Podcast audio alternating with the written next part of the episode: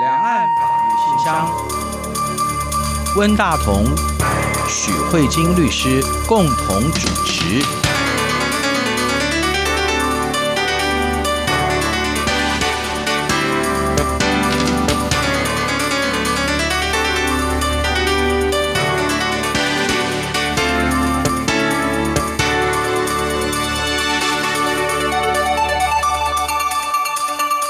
各位听众好，这里是中央广播电台两岸法律信箱，我是温大同。听众朋友，大家好，我是许慧晶许律师。其实我们这个礼拜要谈最近发生的一个跟华为有关的案子，还是蛮有趣的哈。就是有两个华为公司的职员到美国的一个机器人公司去参观，结果呢，就是透过一些询问的方式、还拍照的方式，甚至还偷了其中的一块什么东西哈，去窃取了美国 T-Mobile 的一个叫 Tabby 的机器手背。后来美国政府起诉了这个华为公司，在这个案子当中，他有什么？比较值得注意的细节，您可以给我们介绍一下。其实今天这个讨论就延续上个礼拜，我们也是在这个中美贸易战对。底下架构去处理的嘛。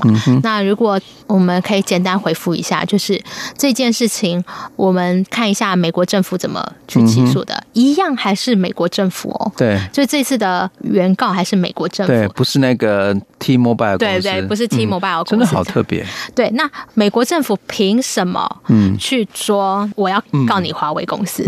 那他就。说，因为你那两个人是经济间谍，那什么是间谍？就是他认为你背后有外国势力政府介入。对，所以当今天华为收到美国政府的起诉的时候，你猜华为第一个抗辩是什么？他说：“我不是，我不是国家。”哎。对，我是一个公司，而且我是百分之百全部私人的公司。我跟那个福建进华不一样，我真的是一家私人公司。是是是，你为什么要扣我这个帽子？他就喊冤，他说我跟中国政府一点关系都没有，我是民营。哎，上个礼拜提到的福建进华还是国有，我这叫民营，所以他第一个抗辩就是这样。嗯哼，那我们就可以回到之前提到，美国这边的主张是这样子。还是老话一句，我不管你国有或民营，可是以在中国实际上的状况来说，你华为应该是非常大龙头翘楚的手机业。对，而且他们大家都说华为的第一桶金就是国安部门提供的，或者说这个任正非，呃，华为的创办人跟他的董事长，他有军方的背景啊，就是从这些。情况证据吧，应该是这样。对啊，对啊，所以他就说，你只是打着民营的外衣，可是你背后还是有中国政府的介入。对，所以这个是关于这样子。对，还有最明显的迹象就是，当那个华为的财务长孟晚舟被加拿大逮捕以后，中国的外交部发言人出面做了很多很多的努力，甚至还抓了很多加拿大人来做报复。你可以看到中国政府为了华为这件事情冲在前面的去做一些动作，也就是你从这里去看到说华为跟中国政府没有关系，大家就觉得有点不太合理，对不对？对啊，所以这个就是美国他的判断。然后当然华为一定是说我是民营，好，这是第一件事情。那接下来一样的道理，今天如果有外国势力政府的介入，那他就会认为你今天。机器人这件事情，嗯，这已经是涉及到国家 AI 技术的开发嘛？那你中国自己做不出来，那你就派人来这边来偷我的东西，这样子不是很糟糕又很没品嘛？然后呢，所以他就起诉了。那这个案子大家就心想说，你上个礼拜已经讲过，为什么这个礼拜还要再讲？上个礼拜不就是一群人去偷了美光的技术，然后呢用到中国的企业嘛？那这一次也是一样啊，偷了美国技术去用到华为的技术，那这两个有什么重大的不一样？一样，嗯，我们可以看到这个被告不太一样。嗯嗯，是啊，呃，在上一次的。联电进华案中，我们看到被告还记得吗？对，有有三个台湾人，有三个台湾人，陈振坤等三人。嗯，而且他们都三个还都是台湾人，还不是大陆人呢。对啊，三个台湾人，然后呢，两个公司，一个联电跟进华，一个进华。对，那这一次我们看到呢，美国的起诉书里面就只有华为的公司，那就是两个公司啊，一个什么华为技术，一个什么华为移转还是什么之类，我有点不太记得，但是就是两个华为的公司这样。可是那两个去实际上去。执行偷窃的并没有被他起诉，这，这一点还蛮特别的。对，这确实是这个案子最特别的地方，嗯、就是这个案子里面，我们只有看到公司，嗯、没看到自然人作为被告。嗯、也许可能说啊，可能是美国政府这次请的律师比较差，所以没有告上去。倒也不是，他这个是一个有意的设计跟有意的选择，嗯、倒不是说我今天送放你两个自然人，你们以后就会对我美国非常的诚心跟忠诚。不是，他是这样子，是因为在证据的收集上。嗯从起诉书里面有看到说，华为内部有一个公司的 policy，他是这样说的：他说，华为这边呢是有一个奖励计划，奖励员工用窃取竞争对手的方式获取机密价值的资讯。那如果你有本事去偷取到竞争对手具有机密价值的资讯的话，有赏。所以叫做全民皆间谍啊，全场皆间谍，就全民偷，哎，什么全民皆偷啊？对对对对，有没有？就是全民一起偷，但是这个是去跑出来的证据，就是你今天华为内部有一个政策，有一个这样的一个政策，鼓励全公司的人大家一起偷。对，而且他实际上又去实施了。对啊，对啊，我们要讲为什么没有去告这两个员工？那这个是一个美国法非常有趣的的的状况。美国法说。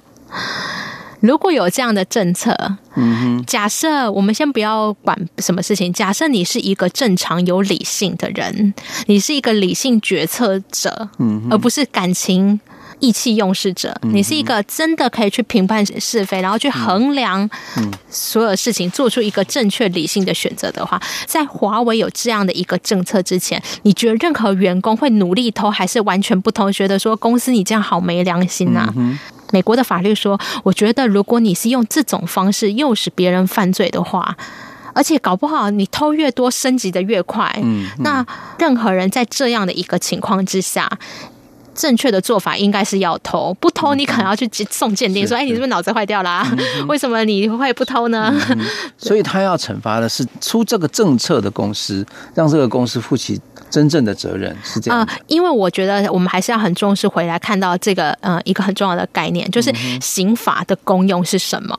刑法的功用是希望呢未来能预防犯罪，跟惩罚你已经犯的罪。你对你已经犯下的罪呢？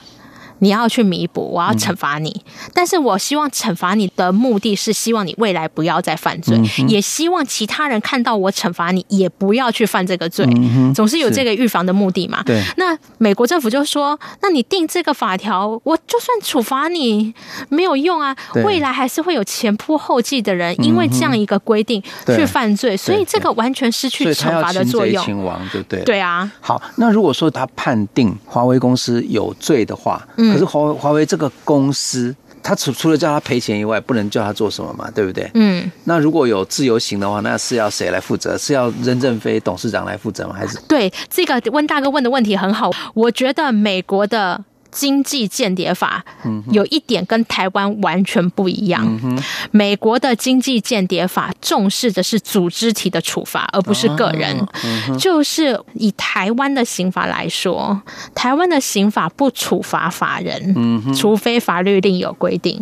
所以你翻了整部刑法，从第一条到最后三百多条，永远只有处罚个人。所以今天如果是央广要求我们去偷，比如说隔壁电台的、嗯、的机密，那不好意思，央广不会被罚，嗯哼，永远是个人被罚，哦、也有可能去执行任务的，有可能是你去被罚，有可能是你们的总台长被罚，有对，就是这样子，反正就是要找个代罪羔羊，就是去罚。嗯嗯、那可是这一点呢，在美国的法律体制之下很不一样，嗯、美国它的部分，他觉得经济间谍或是。呃，商业间谍这种处罚一定不会是一个人，一个人不足以成大事。嗯哼，今天就算我董事长超级想要偷完全世界的秘密，如果我没有一个一系列的计划的话，这根本不可能成就的。你你一定是有一个缜密计划，所以一定是整个公司入心入力为这件事情去筹谋。所以呢，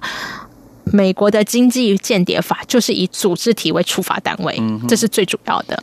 所以我们看到在这个案子里面，就是华为作为被告，而且会被处罚。那这个处罚寄出来的处罚非常的重，嗯，那就是目前美国经济间谍法一个非常特殊的呃规定，就是触犯这种经济间谍的话，就是高额的罚金，非常的高，高到你可能会破产，对，然后或是没有办法维持你的经济的营运。是，那如果你有不法所得的话，就是全部没收。嗯哼，对，所以就是用钱来。逼迫你的部分，我觉得这个有一个非常明显的案子，其实就是中心案。中心为什么后来妥协了？就是这个我们题外岔开，中心违反美国对伊朗的制裁令。那这个违反以后，这也是呃某种程度就是跟中美贸易有关的案子。然后结果呢，美国就祭出说罚出高额的罚金。嗯哼，那个中心吃不了。马上就妥协了，嗯，所以就是用这种方式让企业害怕。这个是关于我们刚才提到说，美国在这个华为的案件，这个机器人的案件里面，是对华为公司只有对华为公司起诉而已，而没有对他的员工，是因为他觉得他的员工是受。这个政策所影响，所以才会做这样的一个事情。嗯，那这个部分到这边为止。嗯，那它后面有一个衍生，我们刚才不是有提到，温大哥有提到说，违反美国经济间谍法到底会有什么样违反的效率？嗯，那我们刚才有讲到罚金，可是更有趣的是，二零一九年他们呢有一个国防授权法第八百八十九条，这是一个法律，这不是处罚哦，嗯，这是一个法律。对，今天并不是说。哦，你华为违反美国的联邦法一千八百三十一条，那依照一千八百三十一条涉犯经济间谍法的人处啊，比如说多少罚金？不是，是美国立法特别为这一件事情，国会定的一个授权法案，是定了一个授权法案，他就规定了一件事情，就是说，哎呀，大家，嗯，我们呢禁止华为向联邦政府和联邦政府签署合约的人，嗯，也就是任何跟联邦政府合作的人，或接受联邦政府贷款的，或是接受联邦政府帮助的，禁止华为像这些这样延伸出去，就几乎全美国啦。对对，提供华为的产品。对对。那呢？因为华为是一个电子手机嘛，对。他说，就算你华为提供的产品跟国家治安都没有关系的，只要名字是叫你华为的，任何人都不能跟华为来做生意。这个东西就会引发到华为的反弹。我们先来谈谈看这件事情会影响到多大的状况呢？不仅华为可能完全没有办法在美国做生意，对，甚至华为也没有办法在全世界各地做生意。任何人只要跟美国有一点关系的都没有办法，除非华为只能跟谁做生意，大概北韩吧。这一个部分呢，我们下个节目下半段再继续来讨论。好，我们休息一下，马上回来。自寻道向前走，只有人间道水和山走了多少数不着。天不老，把握家乡永远的好。看尽几世青山，青山处处是一见风刀。怎么是走不尽长路？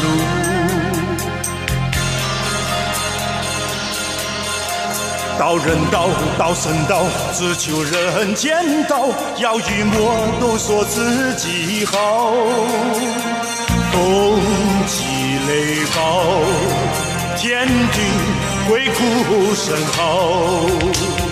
旧日江山为什么变成了血海滔滔？不远路，怎么是不归路？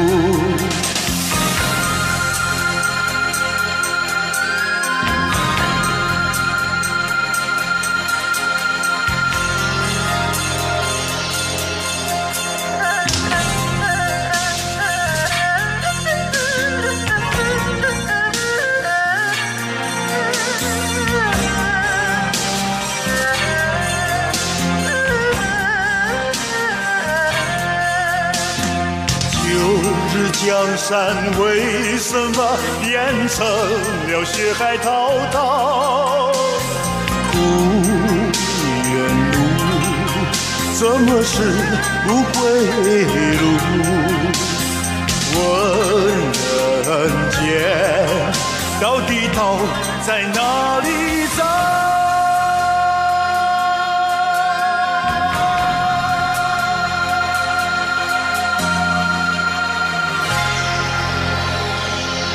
欢迎回来，中央广播电台两岸法律信箱，我是温大同。听众朋友，大家好，我是许慧金许律师。刚才许律师跟我们讲到，美国在对华为起诉这个案件过程当中，除了司法的程序之外，还透过那个国会的国防授权法对华为做了一些防堵嘛，哈。嗯，我们在新闻当中也有看到。其实华为也有在美国做了一些司法的反制动作，他们还告了美国政府，还是一个还蛮有趣的。告美国政府没有对，还蛮有趣的一个过程。这个详细的状况，律师给我们介绍一下，你怎么看这些问题？哦，我觉得先问问大哥好了。如果假设你是华为公司的董事长任先生的话，面对美国立法授权说，哎，不好意思哦，我们美国跟美国的盟邦是绝对不会跟你做生意的，哈哈。请问你你会怎么办？我当然就喊冤了。可是喊冤，你是怎样透过媒体喊冤呢？还是我看到他们打法律战，我觉得好像还是一个还蛮有趣的策略哈。就是说，美国是一个讲法律的国家嘛，你既然跟我讲法律，我就跟你玩法律政策这样子。我觉得算是蛮高明的做法。那要如果是这样法上往来的话，那我想想看，那我们作为一个律师的人就会想，那我要告他，告美国政府告什么？美国今天立法这件事情，到底它违反了什么？嗯，它是违反了哪一条条文呢？还是违反是做哪个犯罪行为呢？还是违反了哪一条法律呢？嗯，我告诉大家，这个最有趣的是，这个华为提出来这个案子也是很妙。嗯，他们呢打了一个违宪的诉讼，他说，嗯，是。你今天美国政府这样三番两次弄我，还立法说不能跟我做生意，让我让我不能活下去。对，对然后呢，这是违反你美国宪法的规定。违、嗯、反美国宪法的什么规定呢？嗯、他说你这个违反了褫夺公权法案，这个是什么意思呢？他说：“今天如果我华为有做错，华为有错是透过什么程序来处罚？嗯，透过司法程序。比如说像我们的日月光违法排放废水，对。那今天国家说：‘哎，日月光不好意思哦，你做错，为什么违反排放废水？’那国家是什么？行政的话就可罚你罚还嘛，然后要么就是让你呃什么限期改正，然后或者是限水限电。”这种行政的处罚，要么就把你的负责人抓起来说：“哎，你为什么故意排放废水？你有犯法。”所以你要么就是用行政，要么就是用司法，对，来处罚我。你怎么可以立一个法律来处罚我？你这不是很夸张吗？所以他说，而且你这个法律，你要定法律也没有关系。你这个法律上面就写告诉大家说，法律是一个对抽象性的规范。比如说任何人都不能杀人，而不是写说，哎，本法规定温大哥这辈子都不能杀人。嗯哼，法律不是温大哥条款呐、啊，因为美国的宪法说，美国你的国会不能透过立法来惩罚特定的对象。对对对，这个特定的对象如果有做错事情，嗯哼，应该是用行政或司法来惩罚。今天如果我们一个人在美国杀人，对，然后呢，国家会用司法来处罚你。可是今天他们的国会是用一个立法来处罚这样的一个这个状况，对，而且是永久要求永久不能在美国做生意。对，好，所以我们先听听看华为怎么主张。我觉得这个想法也蛮聪明的，不错，不错，真的不错。对，他就说：“你这你这个立法不是很夸张吗？”然后呢，再来呢，他说：“而且你这个对我侵害的权利非常的大。”他说：“就算我华为千错万错，对不起你美国，对，那我大不了不要在你美国做生意吧，我包袱款款赶快回去。那可是我如果去德国或者是去英国，人家也会跟你说 不好意思哦，我们也是不要跟你做生意，因为那个。”对。这件事情的关系，对，所以这也是一个尺夺公权法案有趣的地方。它就是它从三个面向来主张美国违法。他说，美国你这个方式呢，违反了权力分立，因为美国人最强调权力分立，是立法的就不会跑到司法，是跑司法的就不会跑到行政。他说不好意思，你这样的一个立法权显然侵害了行政跟司法的权利。第二个，他说你这样的处罚违反了宪法的比例原则，做什么事情都有一个。尺寸跟准则嘛。你今天我华为不跟你做生意，可是我变成没有办法跟任何人做生意啊。他说我去哪里都会受到这个国防授权法案的影响。那你这不是要我华为死吗？你你一个国家可以霸道成这样子吗？啊，这是华为的质疑。另外一个就是华为质疑说，而且啊，拜托，你怎么也没给我正当法律程序喊个冤？嗯哼，今天你决定做一个这样的立法，你有找我华为去说明吗？嗯哼。你们美国人不是最喜欢搞那个什么正当法律程序，一定要有什么陈述意见的机会吗？那你你有吗？你就这样咚，然后隔天醒来，大家就知道 哦，这个八百八十九条就授权的这样的一个状况。然后他还有提到，他说治安危险。全世界到各地都有，为什么只有独独挑我华为呢？嗯、难道你美国的脸书，你 Google 掌握了那么多个人资讯，嗯、难道你就不会怕发生问题吗？为什么只有独独挑我华为？嗯、然后这就很多这样的一个理由，我不知道温大哥你觉得有没有道理？呃，我觉得有他的，我觉得蛮聪明的。对对对，其实是是蛮聪明的，我觉得有有厉害到。但是呢，我们可以跟大家讲的就是呢，截至目前为止啊，看就是用褫夺公权法案挑战美国政府了，现在成功率是零嘛。而且我觉得，因为这个法案其实是美国的国会提出来的，嗯，美国的国会提出来的，它针对一个外国公司所做出来的立法的指示、政策性的指示有没有违宪，其实是可以讨论的。啊，我的意思是说，国会可以对于国家的行政部门告诉他说，你应该要怎么做。某种程度其实是可以的，他有这个权利，因为这个讲简单点，这是国家主权的行使，某种程度是这样。嗯，可是我我自己的看法是这样子，我觉得像我们常常自己在台湾常常看说，哦，这个是谁谁谁条款，比如说这个是邓如文条款，这个是呃陈水扁条款，嗯嗯，哦，这是马英九条款，对。可是当我们会今天讲说这是比如说陈水扁条款，那这句话是什么意思？这是说我们原来发现了这样的一个事情，可是我们实际。实际上，把那些所谓的某某某条款找出来的时候，其实他不是针对他，他并没有针对，他是针对那个行为的太样，有没有？他是针对那个行为的太样说，哦，如果以后有类似像这样的情况，那这个时候我们法律会怎么处理？但是我们媒体就常常说，哦，这是某某某条款。但是这个案子不太一样，这是国防授权法，是直接就挑明，哈哈，这个就是你啦。对对，我觉得这一点在立法技术上或许可能可以被再重新思考一下。对，美国这个二零一九年这个国防授权法案，你看它条文非常的多，它事实上规定了非常非常多具体的东西，嗯，包含他说他要卖武器给台湾，嗯。啊，或者说呃，要求高级的军事将领可以互访，类似这这些东西，它其实是对于行政部门的某一种指导性的要求。嗯，这里面能不能牵涉到，就是能不能在法院得到？支持说，哎，那个立法机关不能做这样的指示，我觉得不见得。我觉得这可能是立法机关可以具备的权利。我觉得是这样子。我个人以我啦，以我个人认为，我觉得法律必须要有一定的抽象性啦。嗯哼。我觉得法律太具体，就已经丧失了法律的意义。因为法律跟行政最大的差别就差在这里。行政可以说，许律师，你今年税缴太少，我处罚你。因为你少报漏报的税，对，他可以直接在行政处分上直接点名道歉，因某某某违反税捐稽征法，嗯、所以我怎么处罚？这没有什么问题。嗯哼，那这个是行政特殊的部分，嗯、因为行政具有具体性，嗯、可是法律有一个抽象性。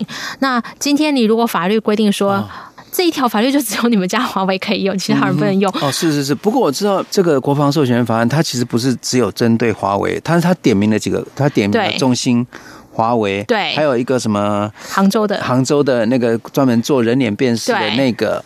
那现在他的意思是说，这样的一个立法，我觉得可能是立法技术的问题。对对，就是说这样的立法，他可能背后想要表达的是一件事情，什么事情？就是说，类似这几个公司一定有一些，他是举例，对对对，一定有一些特殊性，所以导致人家不想跟他们做生意。但是他这个法律可能定的太仓促了，就直接点名，因为如果。本来应该是说，比如说具有外国势力的，然后或怎么样，如果写这样或许没有问题。可是今天你写的很很清楚，然后这样刚好就让华为找到一个反制的机会，去挑战这个法律的可能性。但是为什么说这样的一个挑战机会或许不高？因为其实就像我刚才说的，如果你只要再换一个嗯细腻的抽象的我语言的话，或许可能就可以处理掉了。对，是是是，对啊，我这是一个我觉得很有趣，可是我觉得这个樊姐。可能是因为我书念太少了，对，所以我刚那时候看很好玩，看到这个新闻的时候，真的是觉得哇，哎，算蛮高。法律的攻防算很呃，在在技术上是很有趣的。对，而且我觉得他的重点或许已经不再是他有没有打赢这个诉讼，他借由这个诉讼做了一个声明。对对对，他其实是一个你你召开媒体记者会，然后一直哭说，然后美国人对我们好坏，好像没有什么意义。可是他把它就是弄成一个用法律的方式来打一个声明跟一个姿态，我个人是觉得还蛮厉害的啦。对对，这也是代表越来越文明了哈，就是穿西装打领带，用刀叉吃人肉。啊，可是我自己的想法倒不是吃用刀叉吃人肉，我觉得。嗯，可能是因为自己在法律圈工作吧。我觉得法律人也确实越应该要越来越有使命感。嗯、就是说，我们我们在处理东西，可能已经不再是就是在这个全球科技战的状况。其实法律它也是一个很重要的一个攻防战，嗯、因为除了你用金钱的投资去买技术，或者是做技术的移转以外，其实像这样在一个战争里面，其实这里面。我们从上个礼拜到这个礼拜谈的，其实都是还是有法律的攻防在里面。嗯、对，是就是如果是从一个法律人来看的时候，我自己的想法是这样啊，就是说，哎，法律已经不完全是后勤的作业了，它甚至可能是在这个战争里面也是一种武器的方式。是对，这这是我个人的想法啦。对啊，我想律师你是实际上在法庭。打仗的人哦，我觉得你这个有这样的感觉，我觉得是很正常，很正常哦。对，因为你知道吗？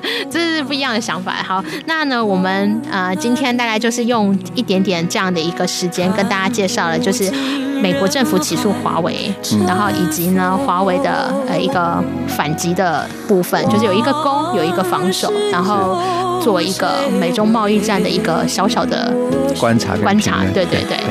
好，今天节目就到这边。谢谢徐律师，好，谢谢各位听众，也谢谢温大哥，我们下周再会，拜拜。拜拜。我也曾陶醉在两情相悦，像飞舞中的彩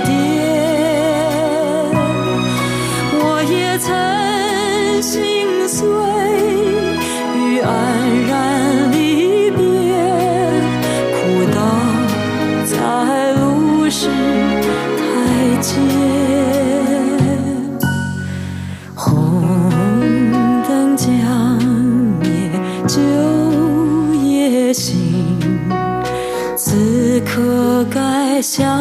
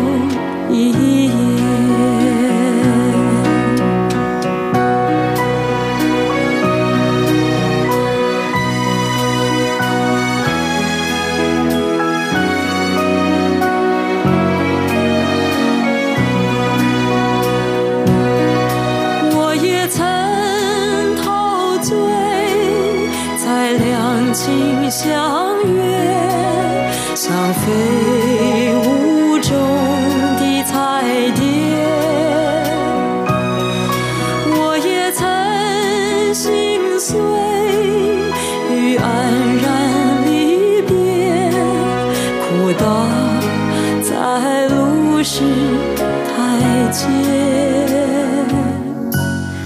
红灯将灭酒也醒此刻该向